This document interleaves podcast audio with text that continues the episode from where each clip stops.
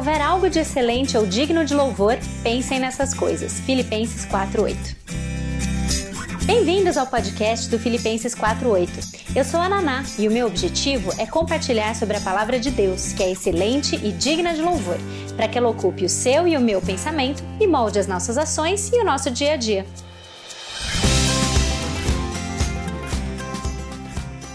Hoje gente vai começar falando de um assunto que eu gostaria que também ficasse. Hoje esse é um assunto que não vai sumir na live, porque acho que seria legal a gente uh, refletir um pouquinho sobre isso essa semana. Como eu disse ontem uh, nos stories, eu não sei quem acompanhou, a gente tem um, um aquele momento de quebra-gelo. Eu falei, ah, hoje eu não vou colocar pergunta não, porque eu vou passar os primeiros minutos falando um pouquinho sobre algo que vai acontecer essa semana e que pelo que eu estava vendo na enquete ficou bem equilibrado, mas a última vez que eu chequei um pouquinho antes de entrar aqui, 49% das pessoas que responderam comemoram o Dia de Ação de Graças, mas 51% não comemoram. Então eu vou explicar, eu não acho que todo mundo tem que comemorar, mas eu vou explicar o que, que acontece, o porquê do Dia de Ação de Graças, um pouquinho bem resumido, e, e, como que a gente faz isso aqui em casa, caso você talvez não comemore, porque não, não, não sabe muito como fazer isso e nunca talvez tenha pensado sobre esse assunto. Então, como a gente sabe, hoje, dia 25 de novembro, é véspera do Dia de Ação de Graças. E lá no blog, se você entrar lá no Filipenses 48, na, na categoria que fala sobre tradições, tem um post que eu escrevi em 2018 falando sobre o Dia de Ação de Graças. Se você quiser ler isso na íntegra depois, mas de qualquer forma, sim. O que, que é o Dia de Ação de Graças? Todo mundo sabe, é um feriado norte-americano, né? E a gente, a gente traz muita coisa dos Estados Unidos para cá, mas parece que o Dia de Ação de Graças ainda não, não, não emplacou, não é uma coisa que, que foi trazida para cá com a mesma ênfase que o Halloween, por exemplo, né? Mas ele, o, o, Dia de Ação de Graças, acho que a maioria de vocês sabem por conta dos, dos, dos filmes e séries que a gente assiste, é, é, um feriado que é quase maior do que o Natal nos Estados Unidos e, e ele é celebrado em toda quarta quinta-feira do mês de novembro. E aí eu fui dar uma pesquisadinha sobre a origem dele e vi que o primeiro dia de ação de graças registrado nos Estados Unidos foi em 1621, depois de um ano de boas colheitas que foi antecedido por um ano muito ruim. E aí, por conta desse ano ter sido já bem melhor, eles fizeram uma festa para celebrar Uh, os bons resultados e aí eles acabaram estendendo essa festa para todos os anos no outono, uh, como um dia de dar graças pelas bênçãos recebidas ao longo do ano. Então, atualmente, a história dele, já há muitos anos passados dessa data, é um dia de agradecimento, em que a gente expressa gratidão a Deus por tudo aquilo que a gente tem recebido ah, ao longo do ano. E para mim, a ideia da gente separar um dia do ano, embora, claro, a gente deve ser grato em todas as circunstâncias e dar graças em tudo, mas separar intencionalmente um dia no ano para fazer isso de uma maneira mais simbólica, mais formal, é, é interessante. E a gente tem feito isso como família, aqui eu e o Luiz, desde que a gente se casou. Ah, eu gosto muito de celebrar o Dia de Ação de Graças, já fizemos isso de formas bastante diferentes e de alguns anos para cá, a gente começou aquela tradição que dura o ano todo e que, que se encerra no nosso jantar de ação de graças, que é o polêmico e famoso pote da gratidão. Ele é meio controverso, porque tem gente que ama a ideia e tem gente que fala, hum, não vai rolar, não consigo fazer isso. E eu não acho que você tem que fazer. Ah, mas é uma coisa que a gente faz aqui em casa. O que, que acontece? Ele nunca foi, não, não foi sempre esse potinho bonitinho, escrito pote da gratidão. É, esse aqui eu, a gente, eu ganhei numa reunião do Mater, antigo MOPS, o ano passado. Mas o que que acontece? O que que a gente faz? Como que a gente usa um potinho como esse? Ao longo do ano, a gente vai escrevendo com, com qualquer papelzinho aí, motivos que a gente tem para agradecer ao longo do ano isso vai acontecendo. Então a gente faz uh, desde coisas grandes como a conversão de uma das crianças, a cura de alguma doença mais séria na família, alguma conquista profissional, ou até coisinhas pequenininhas ou coisas menores, pequenas conquistas que se a gente deixar para lembrar ao longo do ano o que, que aconteceu, é, a gente vai acabar se lembrando com frequência só das coisas maiores, mas coisas pequenas como o primeiro dente que caiu das crianças. um passeio gostoso que a gente fez em algum dia, etc. Então, esses últimos, os menorzinhos, é o que eu disse, com frequência, se a gente deixasse para agradecer ou para lembrar dessas coisas só num dia específico, como a retrospectiva do ano ou no dia de ação de graças, talvez a gente esquecesse. Mas são esses pequenos momentos, essas pequenas coisas do dia a dia, que quando elas são anotadas e colocadas aqui, é muito gostoso de reler depois. Porque aí no dia de ação de graças, a gente abre esse potinho e a gente lê um por um, relembrando tudo aquilo que a gente tem para comemorar e para agradecer.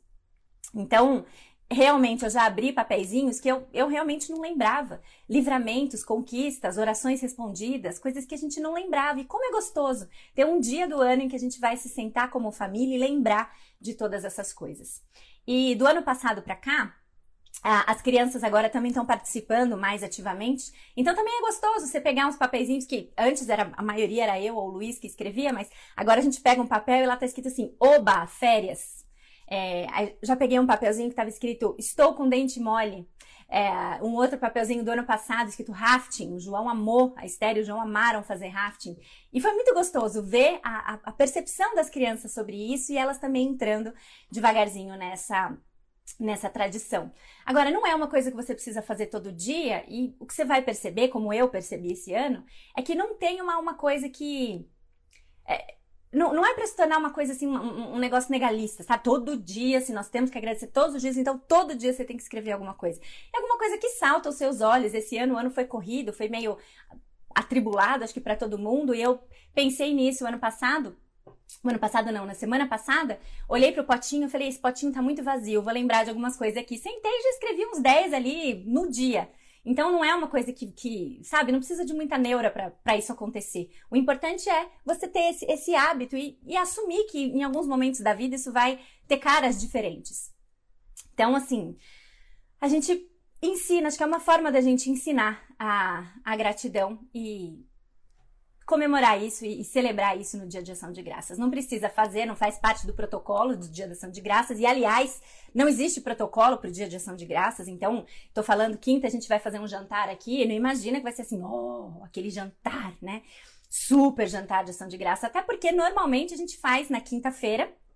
E como já, inclusive, está perto do Natal, a nossa ideia era ter um momento nosso... Uh, comer coisa gostosa, agradecer o ano e, e, relembrar dessas coisas. Então, como que a gente faz? Só para encerrar esse momento, é só para você ver que não precisa ser nada assim super caprichado. Se você quer fazer uma coisa super caprichada, chamar um monte de gente, esse ano você não pode, mas de repente ano que vem você pode fazer. A gente já fez um evento chamando gente aqui, mas a maioria das vezes a gente faz só a gente mesmo. Então, escolha a data, Olha só, os passos, passos para planejar a sua ação de graça. Você escolhe a data, que nem sempre é, vai, vai dar para ser no próprio dia, a gente tem que ser realista com a nossa rotina.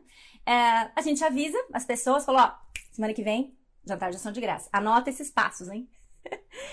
e aí, o que, que é importante? Eu tava vendo isso, inclusive, na, na, nas dicas que a Dani Dani Damin colocou sobre o Ação de Graças e eu achei interessante trazer, porque ela trouxe, e, e, é uma coisa que a gente precisa pensar mesmo.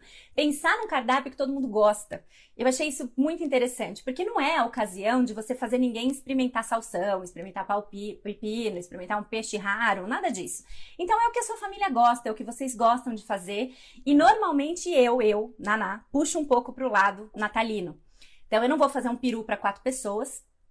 Ah, porque, né, não vou. Uh, mas eu já tentei até aquela bolinha do peito de peru, mas parece que não tá rolando muito. Então, esse ano a gente vai de tender, purê de batata, aspargos grelhados e brownie de sobremesa. Fechou, esse é meu cardápio para esse ano.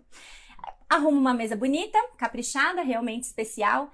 Vou enfeitar esse ano com os versículos que as crianças pintaram. Se você for na internet, você vai ver diversas, diversos recursos de, de de versículos diferentes que são possíveis hoje de, de da gente imprimir facinho e colorir, ou pedir para eles mesmos desenharem, fazerem qualquer coisa desse tipo. E na verdade, esses versículos estão em inglês e eu vou deixar eles em inglês de propósito, porque eu também vou dar uma explicadinha no fato de que a tradição é norte-americana. A gente janta, lê os papeizinhos, ora agradecendo a Deus por tudo que ele tem feito e é isso. Sem grandes cerimônias, mas um momento especial, gostoso, uma tradição familiar. Uh, depois que o jantar encerra, eu tenho uma tradição naná, que acontece normalmente no dia seguinte ou na semana seguinte. Eu tenho uma, uma, um arquivo no meu e-mail, no meu computador, com todos os motivos, com todos os papeizinhos escritos desde 2015. E aí eu pego esses papeizinhos, vou lá e coloco todos eles no, no, no, no computador. É, e aí, sempre que eu vou passar um ano a limpo, é muito gostoso, porque eu não aguento, eu acabo relendo os anos anteriores. Então, já são, assim, anos acumulados de bênçãos ordinárias, bênçãos do dia a dia, que a gente consegue relembrar e entender o que Deus já fez. E, puxa, quanta coisa já aconteceu. Quanta coisa já aconteceu. Então, eu deixo aqui o meu incentivo, caso você ainda não comemore, se você se animou, se você achou a ideia interessante, faça isso amanhã. Ah, mas eu não fiz o pote. Você não precisa do pote. você não precisa do pote. Quer fazer o pote para o ano que vem? Faça. Mas se você quiser começar amanhã, já comece. Faça um jantar gostoso, celebre com a sua família. Lembre-se daquilo que Deus já fez. E é mais uma forma da gente ser intencional em relação àquilo que Paulo diz em 1 Tessalonicenses 5,18. Sejam gratos em todas as circunstâncias, porque essa é a vontade de Deus para vocês em Cristo Jesus. Então é isso aí. Vamos entrar no nosso no nosso assunto, tá bom? Deixa eu desativar aqui só. Hoje a gente vai falar sobre a última maneira. E eu decidi fazer o um encerramento só na próxima, para você que estava aí ainda, talvez, se perguntando se seria hoje ou se seria na próxima semana. Vai ser na próxima semana e assim a gente vai completar também 10 episódios. Então, se você lembra que eu tenho um tique nervoso, que quando as lives eram todo dia, eu planejava de um jeito que ela sempre tinha que acabar na sexta-feira, porque sexta-feira é dia de acabar a live.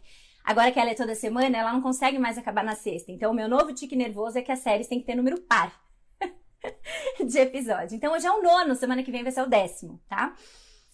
Logicamente, não é por isso, mas vai dar 10 e eu fiquei aliviada quando eu vi que vai dar 10. Qual é a décima segunda maneira?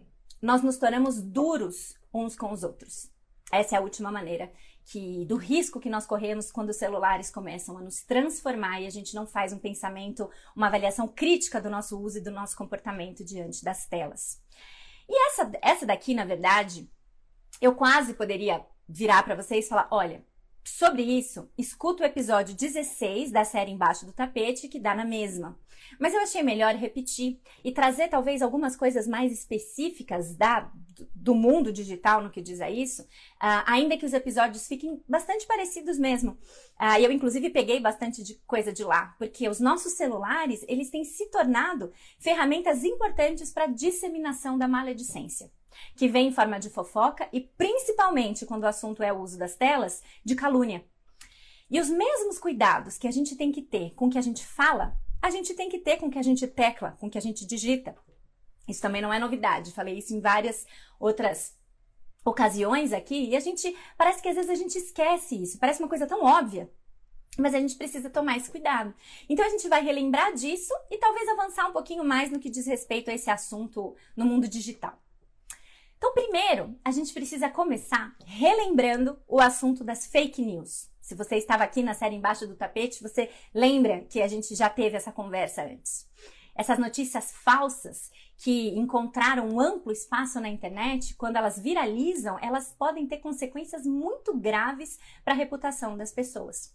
A internet hoje é um veículo que é muito, muito propício para você destruir a reputação de uma pessoa. Talvez você se lembre, eu dei esse exemplo também, do linchamento de uma mulher lá no Guarujá em 2014. Aliás, quando eu comentei sobre esse caso na série Embaixo do Tapete, inclusive tinha alguém que conhecia essa mulher pessoalmente. Qual foi a história, se você não lembra? Um administrador de uma página do Facebook tinha feito uma postagem alertando a população sobre uma mulher que sequestrava crianças para fazer ritual de feitiçaria. E aí a postagem também incluía um retrato falado da mulher. E aí, dois dias depois dessa postagem, uma mulher de 33 anos, casada, mãe, foi identificada pelo retrato falado. E aí ela foi linchada por dezenas de pessoas na rua. A mulher morreu dois dias depois e a polícia confirmou que não tinha nenhum sequestro, nenhum caso de sequestro reportado na cidade. Fake news. Fake news, um retrato falado, destruiu a reputação de uma pessoa, porque pessoas inflamadas pelo ódio diante daquilo que leram, identificaram ou fizeram uma associação entre aquela mulher e o retrato falado, e ela teve a sua vida exterminada por conta disso. Esse é o poder dos rumores digitais. E isso está ficando ainda mais descontrolado. E os rumores, sejam eles falsos, verdadeiros, eles são devastadores. Devastadores por muito, muitos motivos. Principalmente porque eles são irrecuperáveis. Seja uma fofoca ou uma calúnia, a gente julga os outros. E muitas vezes a gente tem ficado online para se comparar uns com os outros, e a gente também já viu isso. Para a gente repreender uns aos outros e não é o melhor lugar para a gente fazer isso. A gente passa a ter inveja uns dos outros, também já vimos isso. E aí, junta tudo isso. Quando a gente descobre alguma coisa sobre alguém, quando a gente descobre os podres, como o livro diz, uns dos outros, a gente julga e às vezes a gente divulga. Então, quando a gente pensa em fofoca e calúnia, existe uma diferença entre esses dois conceitos. A fofoca é o mexerico, feito naquele contexto de uma conversa fiada ou uma conversa descuidada. Mas a calúnia, por outro lado, é o compartilhar franco e intencional de informações que são prejudiciais. E aí, se a gente pensa nessas duas coisas, a fofoca é o papo furado, pecado do mesmo jeito, mas o papo furado que a gente vai falando e vai falando sobre as pessoas, a calúnia não. A calúnia é mais pensada. É você tem a intenção de destruir a reputação de alguém. Então você divulga informações ou fala coisas sobre ela que tem esse poder, informações ruins sobre a pessoa. E aí, com base nessas duas definições, o que mais salta aos nossos olhos no contexto da vida digital é a calúnia. Porque a fofoca, normalmente, ela é escondida, mas a calúnia não. A calúnia é pública. Elas são aqueles comentários que denigrem, as postagens que atacam os outros e etc. No livro 12 Maneiras como seu celular está transformando você, uh, o autor fala sobre um aplicativo que eu não conhecia, não conheço e também não fui pesquisar sobre ele, mas o aplicativo se chama People, mas não People de People. é um People, P-E-E-P-L-E, People, em que as pessoas podiam ou podem entrar e elas avaliam publicamente os indivíduos. Eu não conhecia, eu nunca tinha ouvido falar sobre esse aplicativo. E aí você tem lá a pessoa e você pode fazer a avaliação de uma a cinco estrelas sobre essa pessoa. Imagina o tamanho do problema de um aplicativo desse existir. Deu tudo errado nesse aplicativo. Eu não sei qual era a intenção que a pessoa que criou isso tinha na cabeça, mas assim, não deu certo? Se um que não tem essa função, como é o Facebook, que se coloca sempre com a intenção de, de conectar as pessoas, de espalhar a positividade os relacionamentos, e se possível você manter contato com pessoas distantes, etc. Se o Facebook, que surgiu com essa, entre aspas, motivação, já tem um poder altamente destrutivo de migrar justamente para isso, para você avaliar e destruir as pessoas, imagine um aplicativo que é feito com essa finalidade. Essas avaliações abertas, assim, elas são chamado a destruição. E não foi diferente do que aconteceu. Mas não é só nesse people que a gente vê isso. É só abrir qualquer rede social, como eu falei. A gente vê comentários duros em artigos de blogs. A gente vê observações julgadoras, observações sarcásticas atacando a pessoa que postou ou outra pessoa no Facebook. A gente entra no YouTube e a gente vê as não curtidas e os comentários que deturpam também lá dentro. Se você entra no Twitter, então, misericórdia, ela parece que é o pior lugar.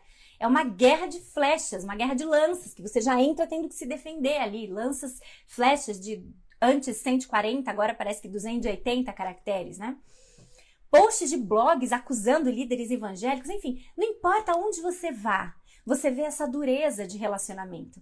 Guerras, debates duros apontando falhas uns dos outros e parece que a gente está assim à deriva. É a mesma história de sempre. Quando a gente vê esse comportamento, parece que a gente não tem orientação para fazer diferente. Parece que o mundo digital colocou a gente à deriva, sem, sem orientações bíblicas em relação a como se portar lá dentro, sem saber como lidar com as questões que a gente tem um com o outro, em especial com os nossos irmãos em Cristo. Mas e aí, tem como? Como que a gente lida com os pecados e com as fraquezas das pessoas que estão perto de nós? É assim mesmo? Vamos aproveitar a tecnologia, vamos lá para as redes, comentar, dar uma brigada, jogar umas verdades lá na cara e aí a gente espera o arrependimento? Será que esse era o plano? Era assim que a gente tinha que fazer? E que aí, mais uma vez, era assim que a gente tinha que fazer. E quando surgiram as redes sociais, os céus entraram em festa porque falaram: finalmente agora eles vão poder lidar com as questões que eles têm uns com os outros de maneira bíblica, porque as redes sociais chegaram. Não é assim, né? O nosso guia, como sempre, a palavra de Deus, nosso guia para resolver as questões que nós temos uns com os outros, está em Mateus. Mateus 18, de 15 a 20. Mateus capítulo 18, versículos de 15 a 20. Diz o seguinte: o subtítulo aqui da sessão é Como tratar a ofensa de um irmão. Olha só, a Bíblia fala como você deve fazer. E não é entrando no Facebook e começando a falar tudo o que você quer. Se o seu irmão pecar contra você, vá e a sós com ele. Já, já caímos aqui, né? E a sós com ele, mostre-lhe o erro. Se ele o ouvir, você ganhou seu irmão. Mas se ele não o ouvir, leve consigo mais um ou dois outros, de modo que qualquer acusação seja confirmada pelo depoimento de duas ou três testemunhas. Se ele se recusar a ouvi-los, conte-o à igreja.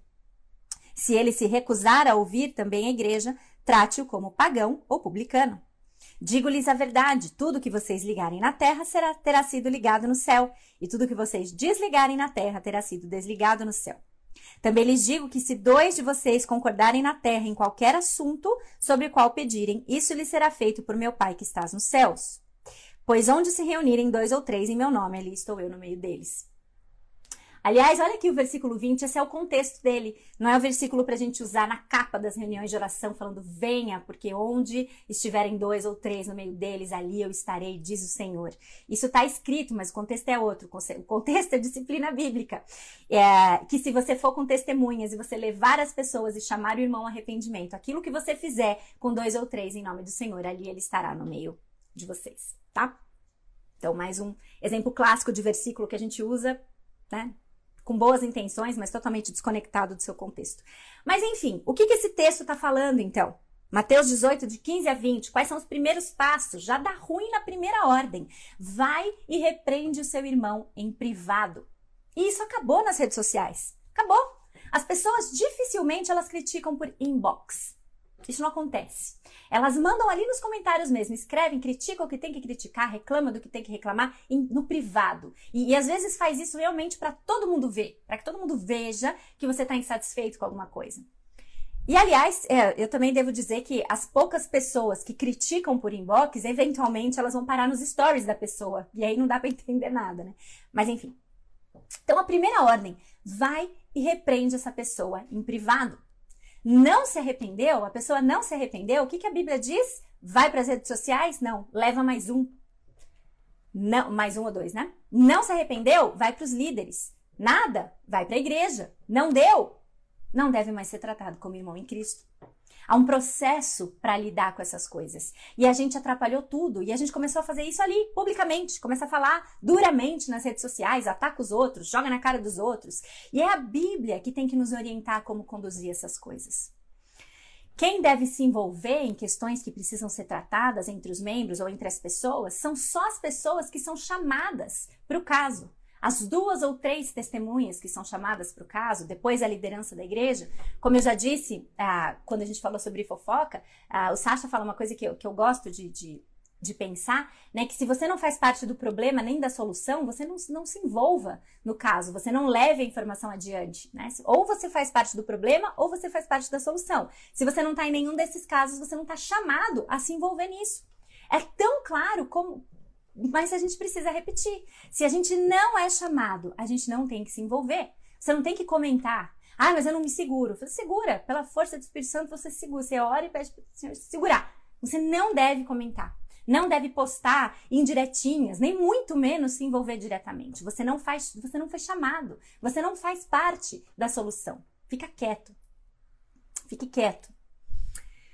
Se o padrão que a gente aprende para o nosso discurso está lá em Efésios 4, 29, também já fizemos, inclusive nessa série mesmo, uma paráfrase acerca de como isso deve ser com os nossos celulares ou nas redes sociais também.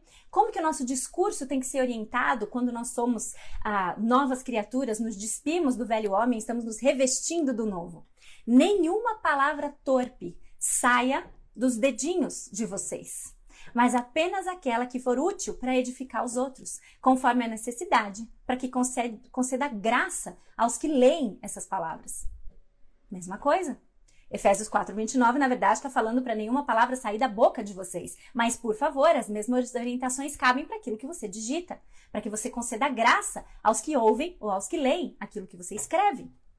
E a gente perde a noção disso quando a gente se manifesta só por escrito, nas telas, sem ver ninguém.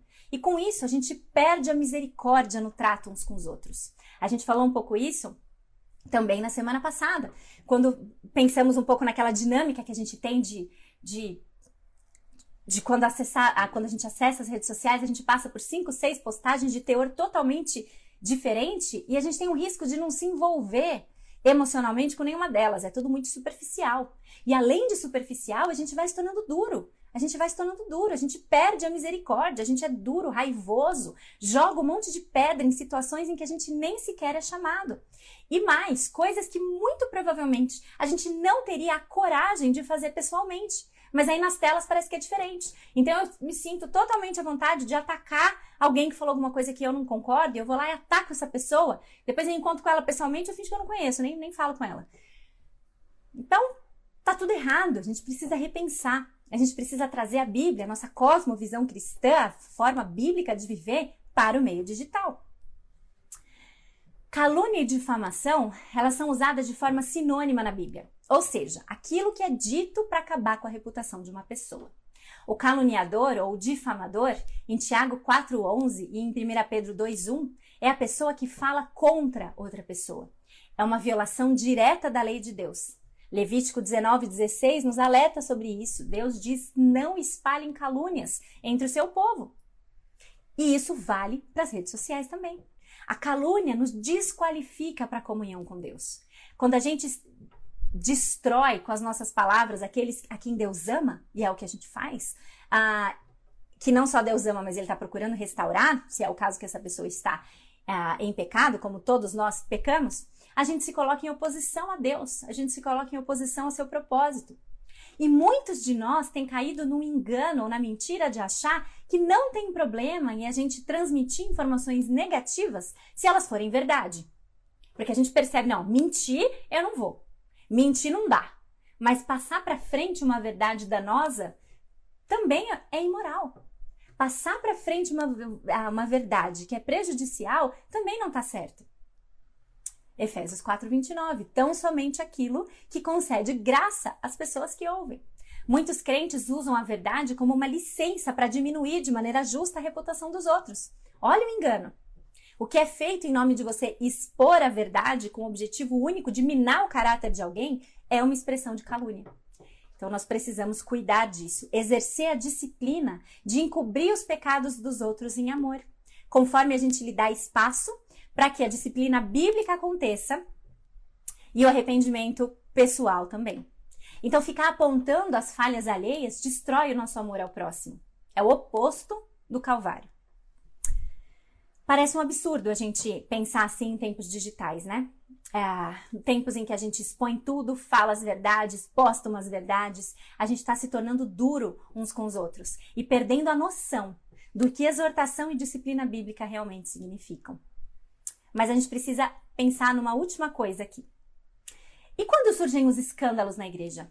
Pregador fulano, conhecido, foi lá e falou uma heresia pesada, viajou, saiu totalmente da Bíblia e, e, e negou verdades que nós queremos serem fundamentais. Como que a gente deve reagir? Se eu refutar isso, é calúnia? Como que eu devo reagir? Se eu refutar é calúnia? Depende. Talvez sim, talvez não. Depende de como você vai reagir. Você precisa ser zelosa para agir com o devido respaldo de motivações que sejam puras. O que você está querendo atacar?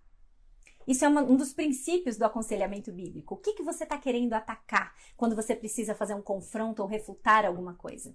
Que as suas motivações ou manifestações sejam para você atacar o problema que foi dito, ou o problema no que está dito, né? Não a pessoa. Se a gente pensar dessa forma, isso já faria uma diferença incrível. Defender a verdade é muitas vezes muito mais eficiente do que a gente tentar destruir a mentira que foi dita. Os nossos celulares, então, eles podem ser ferramentas úteis para a gente confrontar grandes padrões de pecado e heresias públicas. Mas como que a gente faz isso? A gente faz isso atacando o que foi dito. atacando o problema, não a pessoa. Ataque o problema, não a pessoa. E aí, no que diz respeito aos podres que a gente sabe uns dos outros, padrões de pecado e etc., a gente deve caminhar com o máximo possível de cuidado. E essa é uma exortação, fazia tempo que, que, a gente, que, que eu não tinha aquela sensação da embaixo do tapete, que tudo que a gente fala, a gente também está tomando uma, uma machadada. A gente precisa tomar cuidado. Os cristãos, dentre todas as pessoas, deveriam ser os mais vigilantes em não expor os podres uns dos outros de modo público. Não expor os podres dos outros de modo público. Como a gente vence isso? Volta, voltemos para embaixo do tapete. Depois que a gente reconhece que é pecado, a gente deve lembrar que Jesus pagou o preço da nossa língua venenosa, dos nossos dedinhos venenosos lá na cruz. O preço foi alto. E isso deve nos levar, então, a buscar um novo padrão para o nosso discurso, para as nossas postagens e para os nossos comentários. E é Efésios 4, 29 que nos dá o padrão. Nenhuma palavra torpe, nada que possa ferir a integridade das outras pessoas. Como que a gente vai conseguir? Eu encerro com um trecho grandinho aqui que encerra o capítulo do livro. Presta atenção no que ele escreveu, que eu achei muito interessante. Falei, eu não vou tentar fazer nenhuma adaptação disso, eu vou ler o que está escrito porque vale muito a pena. Em situações nas quais não somos chamados a intervir, devemos nos calar. Em situações nas quais somos chamados a intervir, devemos falar e confrontar, a fim de promover o arrependimento de maneira privada. Em todas as situações, em todos os momentos, na condição de representantes de Cristo, temos de estar ansiosos para resolver conflitos e ser fomentadores da paz. Nosso objetivo deve ser dar honra aos outros mais do que a si próprio. Romanos 12, 10. Quando somos insultados, abençoamos. Quando caluniados, suplicamos. Quando verbalmente perseguidos, suportamos. Custe o que custar, nós não nos tornamos irreconciliáveis. Não nos tornamos o tipo de homem ou mulher que inflama controvérsias na igreja sem a intenção de buscar cura ou reconciliação oportuna. Neste mundo confuso, ele continua. Neste mundo confuso, Paulo e Silas são modelos do otimismo centrado em Cristo. Eles foram caluniados com acusações destinadas a destruir suas reputações e foram sujeitos a espancamentos físicos destinados a agredir repetidas vezes seu corpo, seus corpos. No entanto, quando se viam sentados em uma cela de prisão na escuridão da meia-noite com dor latejante, eles eram encontrados orando e entoando hinos a Deus. Nossa cultura está procurando algo para ter raiva, frustração e indignação, disse o pastor Matt Chandler sobre as discussões de Facebook. Nosso pessimismo só aumenta. Queremos estar bem cientes da fragilidade das coisas e dos outros, e isso revela algo sobre nós. Que Deus nos ajude. Mas à luz disso, os cristãos não deveriam ser irritantemente otimistas? Choramos com os que choram, lamentamos com os que lamentam. Somos um povo cujo coração é facilmente partido. Mas não somos atingidos de súbito por um frenesi. E isso é porque, Deus, porque o nosso Deus nunca entrou em pânico.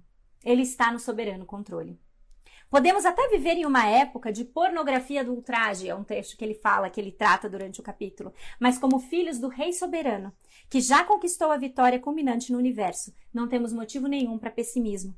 E temos todos os motivos para seguir o roteiro da disciplina e da exortação bíblicas de maneira alegre e otimista. Que Deus nos ajude a viver com autenticidade.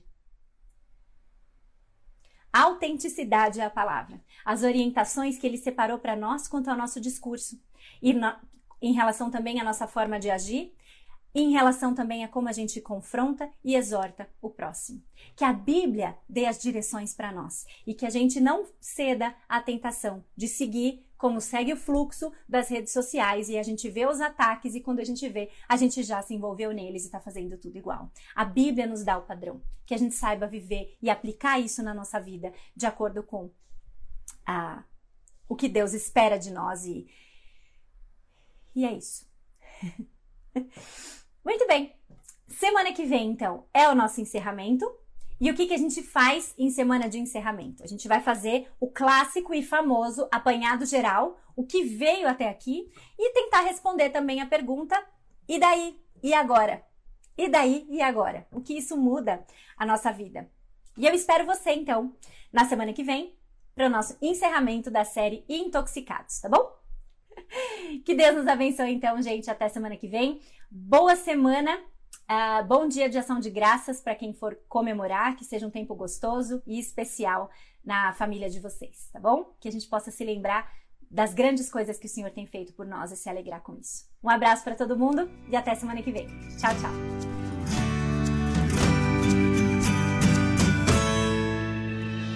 Obrigada por ouvirem o podcast do Filipenses 48. Para conhecerem mais sobre o ministério, ter acesso aos textos, dicas de livros ou mesmo acompanhar um pouco do meu dia a dia, siga o meu Instagram, Filipenses48 ou acessem filipenses48.com. Ah, também estamos no YouTube, Filipenses48. Procura lá. E até a próxima!